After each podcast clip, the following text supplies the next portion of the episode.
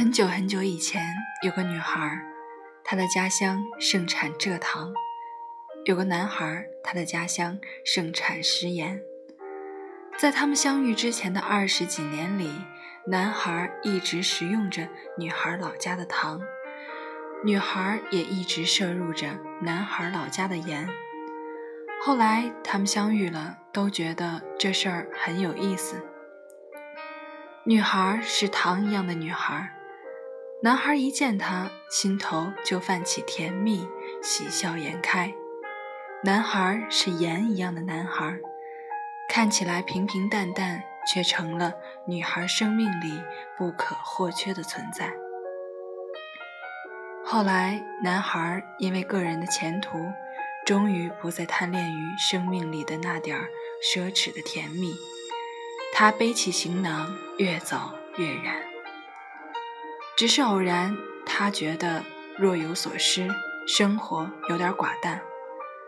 而女孩像被人抽去了一根肋骨，常常因为思念而疼得睡不着觉。翻来覆去的时候，他想：原来我是他的糖，而他是我的盐。他会不会有一天也遇到生命里的那份盐？然后明白这种难以割舍的疼痛呢？走在爱情的路上，你总会遇到许多糖一样的过客和一个盐一样的归宿。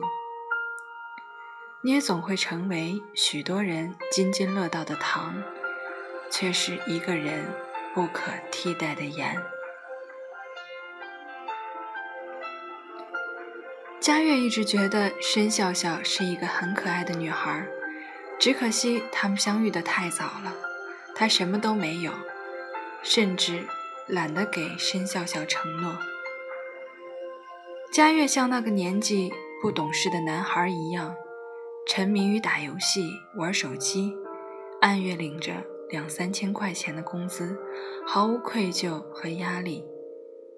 一直到申笑笑只给他看验孕棒上的两条红杠。佳悦才如临大敌，然后慌里慌张地逃跑了。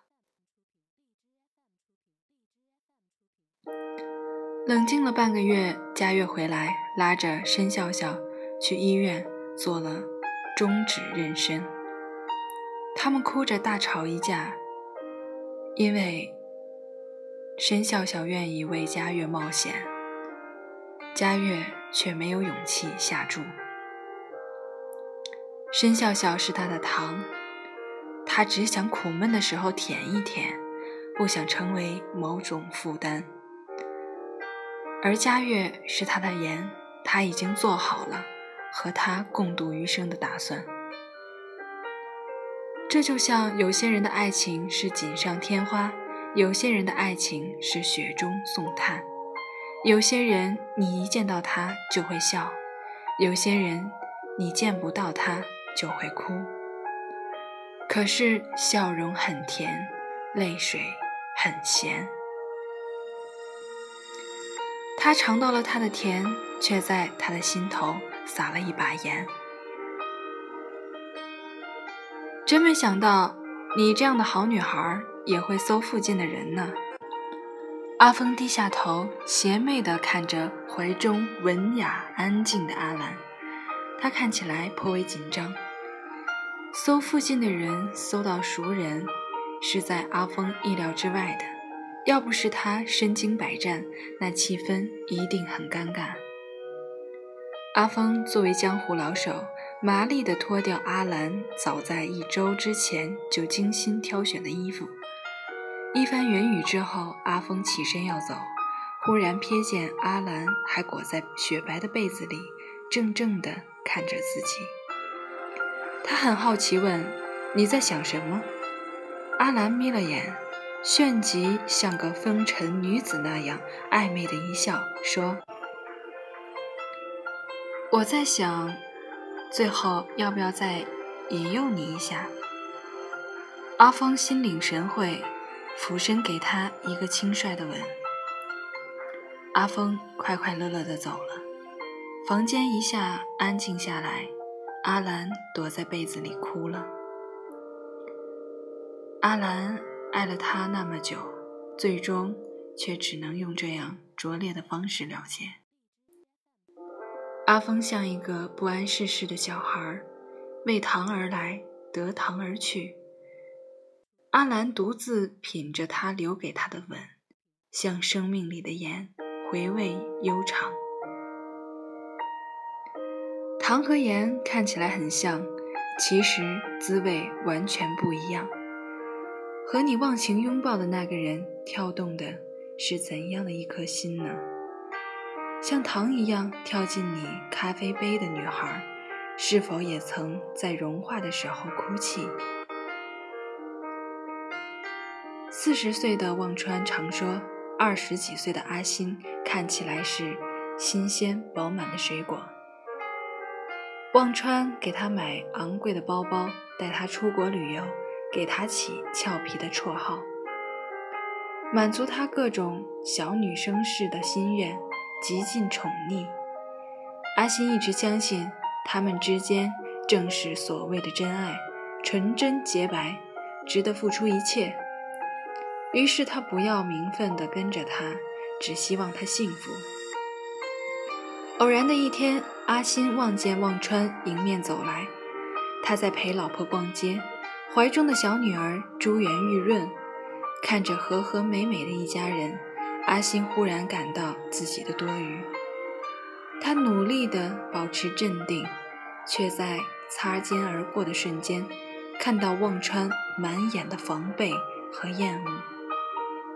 那一刻，仿佛阿新是一个。处心积虑的碰瓷者，而忘川则是一个完全无辜的路人。阿星终于明白自己有多愚蠢，他不过是他用来调节生活的糖块，和他的生活本身相比，根本就不值一提。而他却视他如盐，幻想着一日三餐不离不弃，深情总被辜负，薄情总被记住。一颗糖爱上了一勺盐，从一开始就注定了悲惨的结局。喜剧是含笑的眼泪，最能揭示生活的真相。人在囧途里的李老板，一面在钱包里藏着小情人喜洋洋的照片，另一面又因为他的冒昧探访而大声呵斥，心花怒放里的好意。能接受阿凡达作为炮友与他日夜笙歌，却接受不了一碗他亲手煮的泡面。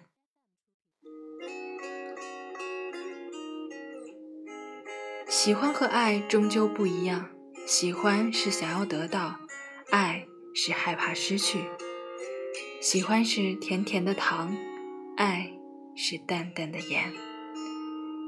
视你如糖的那个人和你甜言蜜语，如胶似漆，却在甜味消散之后，奔向了别人的宴席。视你如盐的那个人，招之即来，挥之即走，却能执子之手，与子偕老，一往情深，共白头。大雪纷纷，何所似？空中撒盐，差可拟。人生纷纷扰扰，其实也是如此。糖惊艳了时光，盐温柔了岁月。初入情场的年轻人，像个笨手笨脚的厨师，经常把糖错当成盐，所以青春总是别具滋味。然而，再好吃的糖，终究也会吃腻；而再善变的人，却不可一日无言。而你呢？终究是他唇边贪恋着的糖，还是他深入骨髓、无法割舍的盐？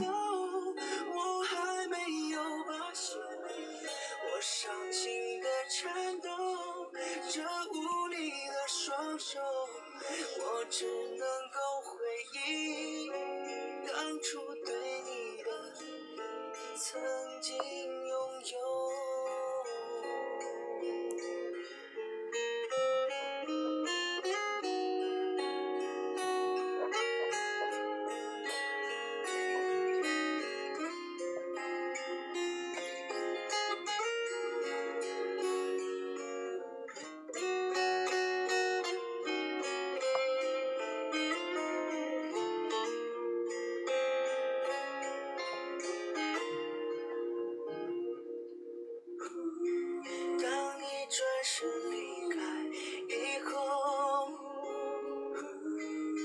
我站在原地为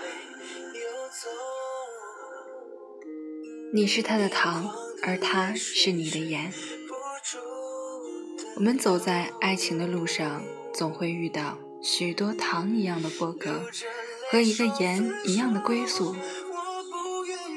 我们总会成为许多人津津乐道的糖，却是一个人不可替代的盐。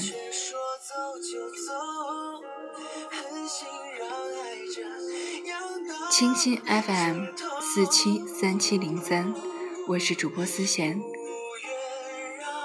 思贤的声音伴你走过每一个夜晚。我伤心。